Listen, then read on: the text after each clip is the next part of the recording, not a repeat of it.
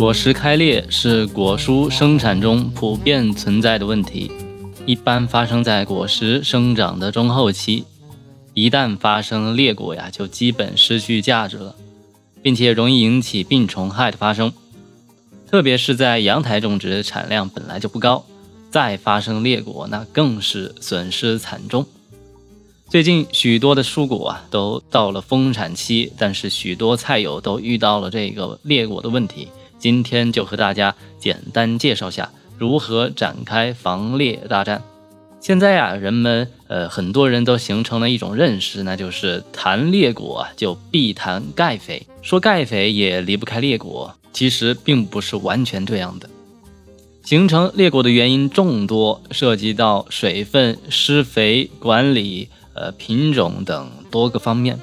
因为钙元素缺乏或者失调引发裂果，只是其中的一个原因。我们需要全面的分析裂果发生的原因。原因一：品种的生理特性会引发裂果。裂果啊和品种的生理特性和品种的遗传特性啊关系比较密切。像品种的果形大小、果皮厚度、果实的含水量、细胞的紧密度、需肥的规律、含糖量、含酸量等啊。都会影响到果实的裂果，比如葡萄品种中，果皮薄、果肉脆的品种容易裂；着色期根系的吸水速度加快、吸水量大的品种也容易出现开裂。在甜瓜、西瓜中，也是皮薄并且皮脆的品种裂果比较严重。原因第二，土壤的水分急剧变化会引起裂果，这也是最常见的裂果原因。土壤水分的变化。对果皮中钙的吸收影响较大，干旱、淹水啊，都可能引起水分胁迫，减少钙的吸收，进而啊造成裂果。作物生长前期如果遇到干旱，在果实迅速膨大期浇了大水，根系输送到果实的水分猛增，果肉细胞就会快速的膨大。这个时候，果皮大多也都老化了，果皮的细胞因为角质层的限制而膨大的速度比较慢，这就会出现果肉把果皮胀破的情况。因为这种情况出现的裂果，在番茄、葡萄、枣树、石榴上非常常见。如果前期缺水，会影响幼果的膨大；着色期如果遇到连续的降雨或者大水的漫灌，都会引起裂果的大发生。第三个原因，病虫害危害会引起裂果。平常啊，需要注意病虫害的防治。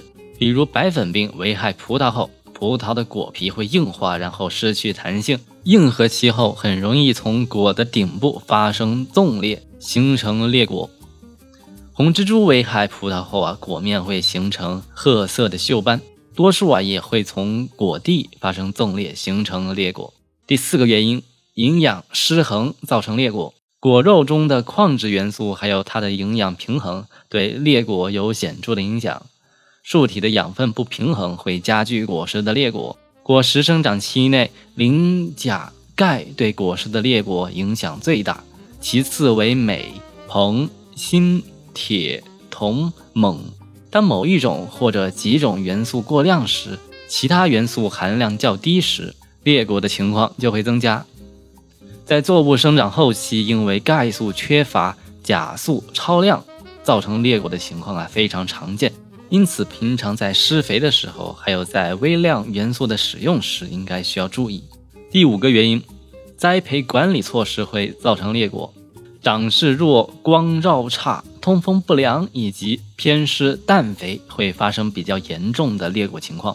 还有负载量大、叶果比小的果树，容易诱发裂果。除此之外，土壤排水不良、严重板结、通透性差、土壤酸化的地方裂果严重。当然，有一些预防的措施，需要选择那些不易裂果的品种。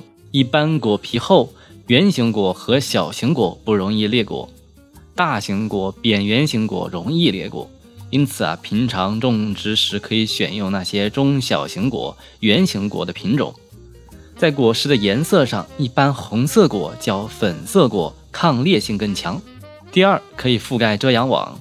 如果家中是朝南的阳台，可以在夏季阳光过于强烈的时候，可以采用遮阳网覆盖来栽培。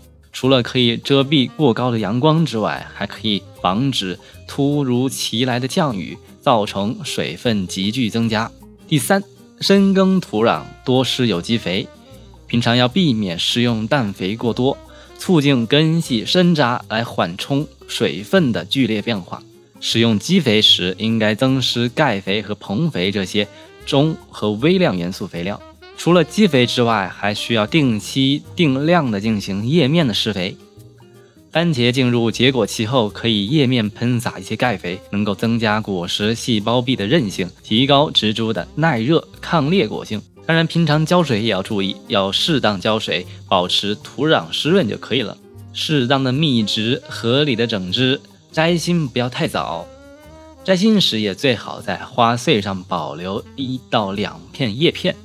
平常进行植株整理时，摘底叶也不要过于严重，适当的留存一些底叶，能够防止果实受到强光的照射而发生裂果。综上所述啊，造成裂果的原因是多方面的。